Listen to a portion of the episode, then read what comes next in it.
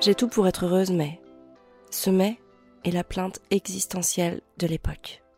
Il alimente les conversations, nous pousse à l'épuisement, à la frustration et à la culpabilité. Sommes-nous réellement des insatisfaites chroniques? Que nous faut-il de plus? Et si, en réalité, notre inaptitude au bonheur était symptomatique de l'époque dans laquelle nous vivions? J'ai décrypté les cinq choses qui menaçaient mon bonheur au quotidien. Et c'est précisément de cela que je vais vous parler dans ce nouveau podcast. Je vous souhaite une belle écoute. Bonjour, je m'appelle Amélie. Bienvenue chez Famille épanouie, le podcast qui vous permet de profiter d'un quotidien serein et épanouissant en famille sans vous épuiser ni vous effondrer. Depuis 2015, j'accompagne les mères à travers mon programme Maman épanouie et d'autres ateliers thématiques, à cultiver leur bien-être grâce à des prises de conscience et à des concepts simples à mettre en place. Je suis également l'auteur du journal de gratitude, mon journal Maman épanouie. Si vous voulez vous l'offrir, vous retrouverez le lien dans la description de ce podcast. N'oubliez pas, quelque chose qui compte énormément pour moi, c'est que vous preniez le temps de noter ce podcast et de mettre un petit commentaire sur ce qu'il vous apporte. Alors, sans transition, la première chose qui empêche les femmes d'être heureuses, c'est de vouloir assurer sur tous les fronts, et toute seule. Il y a quelques jours, j'ai eu un échange de conversation avec l'une d'entre vous sur Instagram. L'une de vous qui se sentait épuisée de gérer toute la charge mentale, et toute seule, euh, la charge mentale concernant notamment la santé des enfants. Je lui ai demandé de m'en dire un peu plus pour comprendre sa problématique, et voilà ce qu'elle m'a dit. Pour chaque enfant, je dois prévoir un rendez-vous de contrôle annuel chez le dentiste, plus ophtalmo, plus généraliste. Je gère aussi le suivi chez l'orthodontiste, les visites chez l'ostéopathe, les bilans pour comprendre les difficultés scolaires, le suivi proposé suite au bilan, les séances de psychomotricité et d'ergothérapie. Je travaille à temps plein et c'est un enfer d'ajouter ça à mon emploi du temps et dire que j'ai des enfants en bonne santé. Alors je lui ai posé des questions comme combien de caries tes enfants ont eu? Depuis qu'ils ont des dents. Elle m'a dit Pas de caries depuis qu'ils sont nés, mais je ne voudrais pas qu'on passe à côté et qu'ils perdent une dent ou qu'ils souffrent inutilement. Ok. Et surtout, ce qu'elle me disait à travers notre échange, c'est Je ne veux pas passer à côté de quelque chose et gâcher la vie de mes enfants par négligence. Je peux comprendre qu'on ait peur, qu'on n'ait pas envie que nos enfants souffrent, qu'il n'ait pas de difficultés à l'école, mais finalement, à force de chercher à éviter de passer à côté de quelque chose, ne s'enferme-t-on pas définitivement dans un quotidien trop contraignant? Est-ce que le risque de passer à côté des vraies choses n'est finalement pas plus grand? Je ne dis pas hein, qu'il ne faut pas se préoccuper de la santé de ses enfants, attention à ne pas confondre, mais disons que je préfère gagner en temps et en énergie à observer mes enfants pour détecter un éventuel problème et aller consulter la bonne personne à ce moment-là. Je pourrais parler de ces problématiques des heures durant, tellement je trouve le sujet complexe. Mais, par exemple, dans les pays où toutes ces consultations ne sont pas remboursées par un système de sécurité sociale, les rendez-vous de check-up, par exemple, sont moins fréquents. La question est, est-ce que ces populations vivent en moins bonne santé? Et surtout, si tout ça est au prix d'une maman qui ne se sent pas bien, est-ce que ça en vaut la peine? Si une maman n'est pas bien, comment le reste de la famille peut aller bien? Est-ce qu'on doit vraiment se gâcher la vie et se coller une énorme charge mentale en raison d'un sentiment de culpabilité qui nous pousse, d'une certaine manière, à nous interdire l'accès au plaisir de vivre? Encore une fois, je sais que ce sujet est précisément sensible. Je ne veux pas que vous interprétiez mes propos d'une manière exagérée ou erronée. Je ne suis pas en train de vous dire de ne pas prendre soin de la santé de vos enfants. Je vous invite juste à prendre un peu plus de recul et d'objectivité pour faire baisser votre charge mentale et vous sentir plus légère et plus épanouie au quotidien. La deuxième chose qui empêche les femmes d'être heureuses, c'est la consommation. Ces dernières années, j'ai énormément fait évoluer mon côté matérialiste. Je ne suis pas devenue parfaite pour autant, mais là où j'avais besoin d'acheter, et de posséder pour me donner la consistance et l'importance que je ne pensais ne pas avoir, je me suis mise à apprécier et aimer frénétiquement les choses les plus simples et les plus basiques de mon quotidien. Alors, ce sont des choses qui reviennent sans cesse. Mais c'est ça qui est bon. C'est de savoir les apprécier à mesure qu'elles se répètent. Il y a un truc, par exemple, que je remets quasiment chaque jour dans mon journal Maman épanouie. En ce qui concerne les trois moments que j'ai préférés aujourd'hui, c'est lire une histoire à mes enfants et les sentir s'endormir tout contre moi. Ça revient chaque jour. Sauf les jours où j'ai vécu quelque chose de plus fort. Mais quand même, dans les proportions, ça revient au moins 90 à 95% du temps. Et ça, c'est gratuit. Ça n'existe uniquement parce que j'ai décidé de faire exister ce moment-là. J'ai compris que le bonheur n'était pas d'accumuler chez moi des dizaines d'objets de plus en plus sophistiqués. J'ai décidé de ne plus être la gentille petite chienne qui rapporte l'os lorsque la pub me lance son va chercher. Je sais que la métaphore euh, peut paraître euh, grosse, peut-être même grossière, mais on a déjà en soi toute la consistance nécessaire à son propre bonheur. J'ai parfois été happée par le chant des sirènes qui me laissait penser que je devrais faire plutôt comme ceci, ou comme cela, ou avoir ceci, ou avoir cela. Et c'est un peu ce qui se passe sur les réseaux sociaux. Hein. Par exemple, aujourd'hui, les marques utilisent l'image et l'audience de certaines personnes pour placer et donc vendre leurs produits.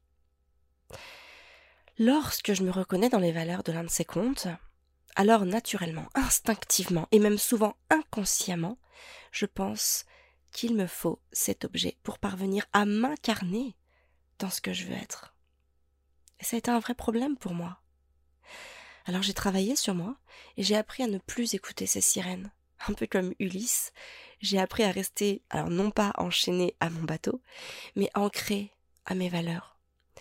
Ça veut dire me détacher et m'éloigner de ce qui me happe, de ce qui dérobe mon attention des vraies choses bien plus importantes pour moi. La troisième chose, c'est jalouser et critiquer.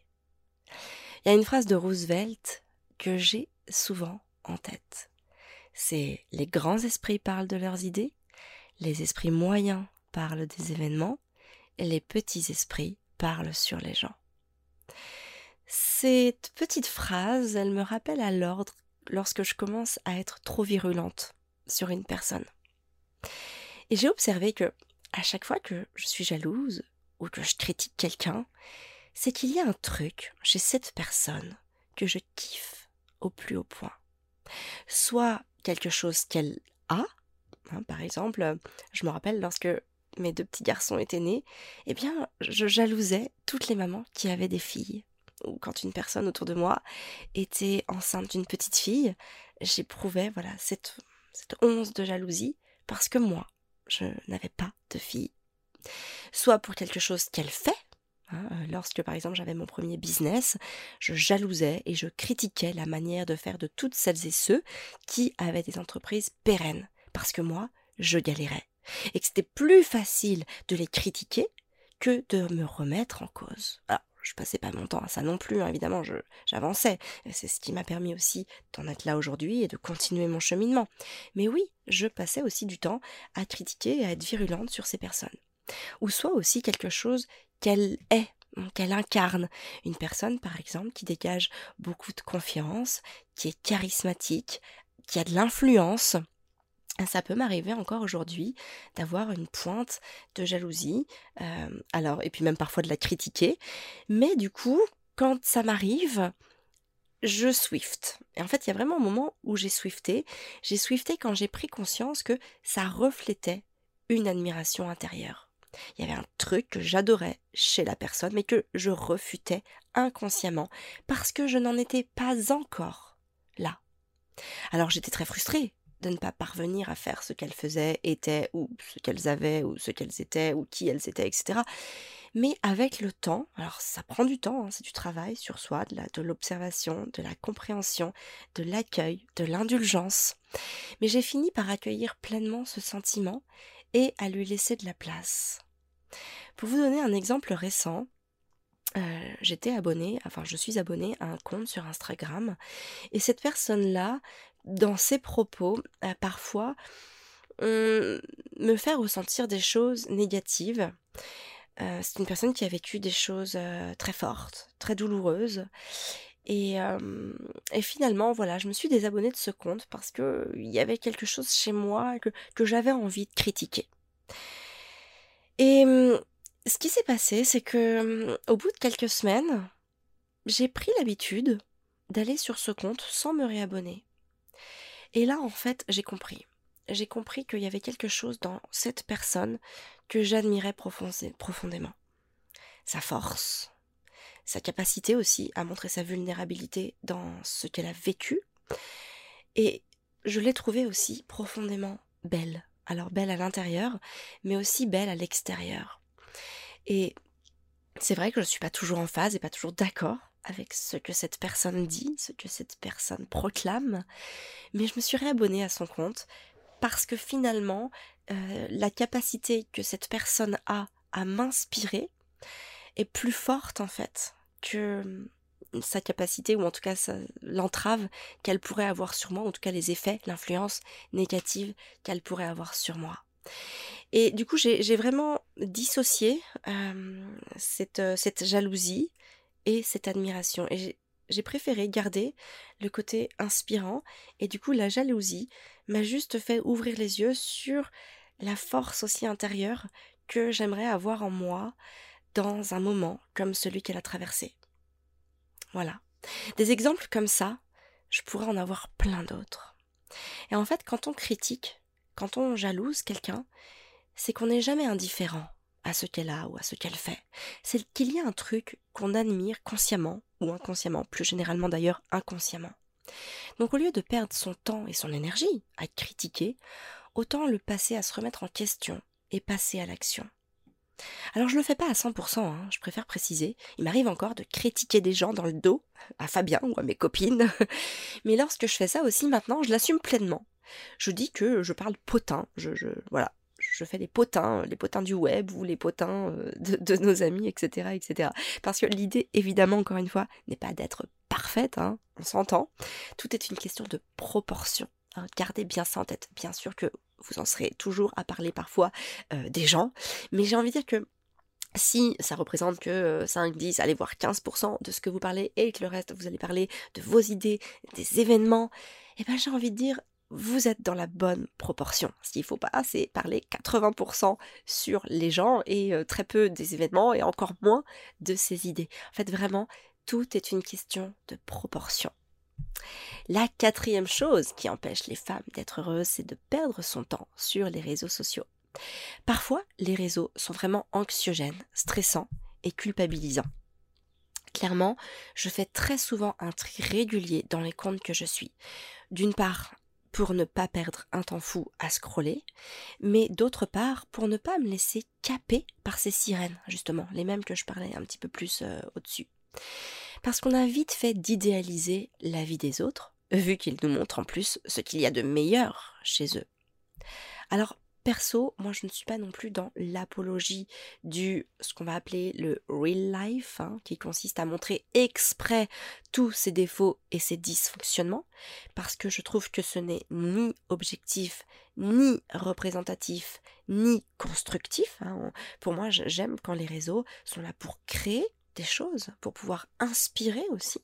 Donc vraiment attention aux extrêmes. En tout cas, moi, je fais très attention aux extrêmes parce que l'extrême n'est absolument pas meilleur, enfin l'extrême négatif n'est absolument pas meilleur que l'extrême positif. Encore une fois, tout est une question de mesure et de proportion. Aujourd'hui, j'ai un rapport qui est bien plus apaisé aux réseaux sociaux. Mais il y a encore quelques années, je pouvais très vite culpabiliser de voir par exemple que certaines mamans avaient une créativité débordante pour faire des activités avec leurs enfants. Et je me sentais bien nulle de ne pas le faire, moi aussi. Mais voilà, chacun sa vie, chacun son rythme. Les autres ne sont pas moi, et je ne suis pas les autres. Donc chacun a sa place, et c'est ok d'aller choper de l'inspiration, mais ne pas le faire en mode culpabilité, en mode moi, je ne fais pas ça, donc ça veut dire que moi, je suis moins bien que cette personne. Non, parce qu'en réalité, cette personne fait sûrement des choses que vous, vous faites qu'elle ne fait pas. Et enfin, la cinquième chose, c'est de faire passer les autres avant soi.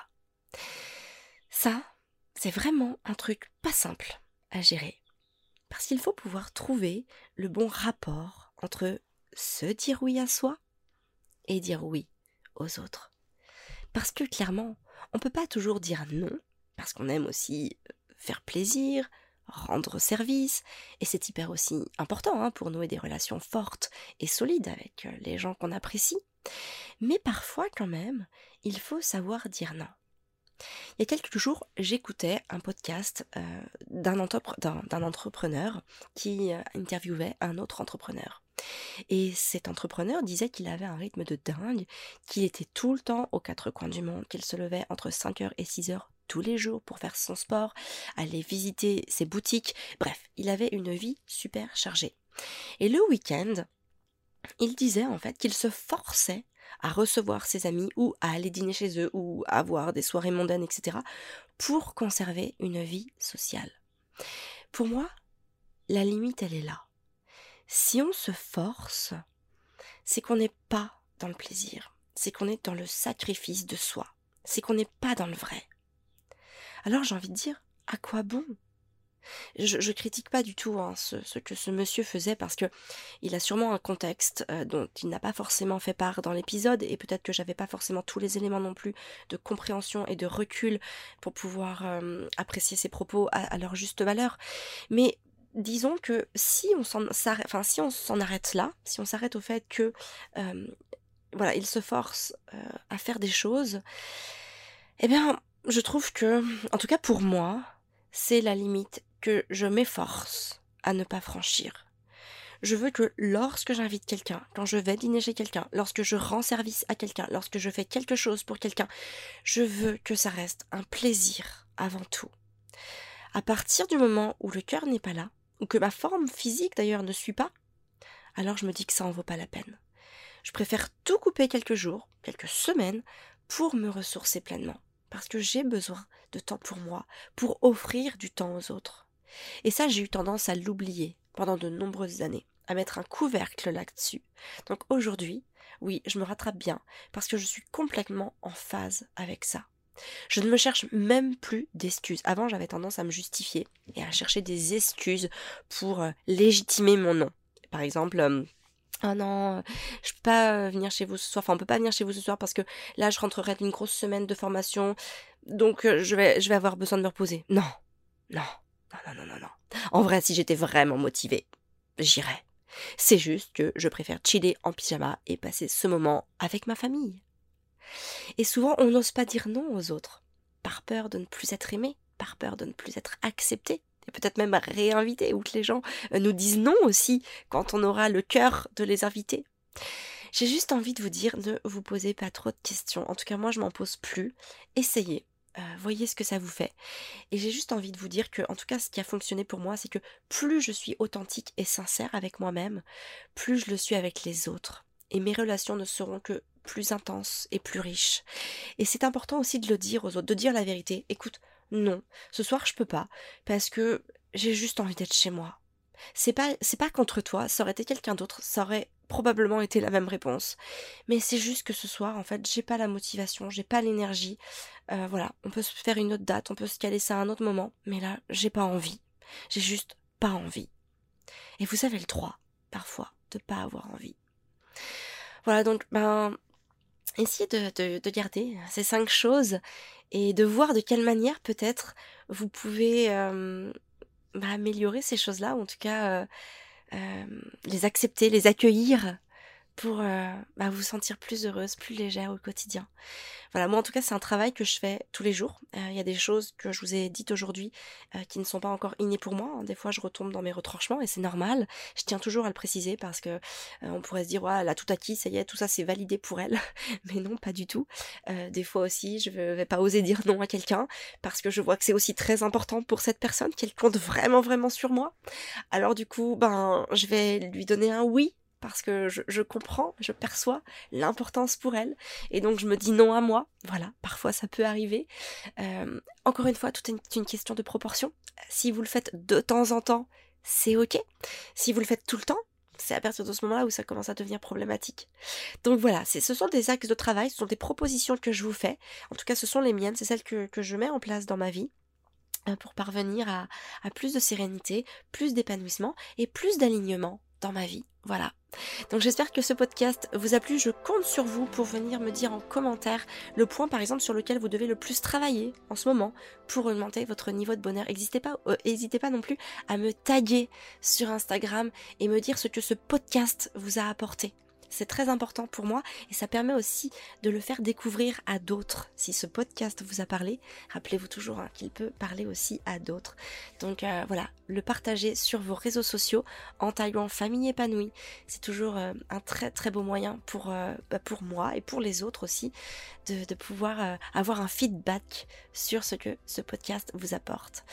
Voilà, je vous donne rendez-vous la semaine prochaine pour un nouvel épisode. Je vous souhaite une très très belle journée et surtout, n'oubliez pas de prendre soin de vous pour pouvoir prendre soin de ceux que vous aimez.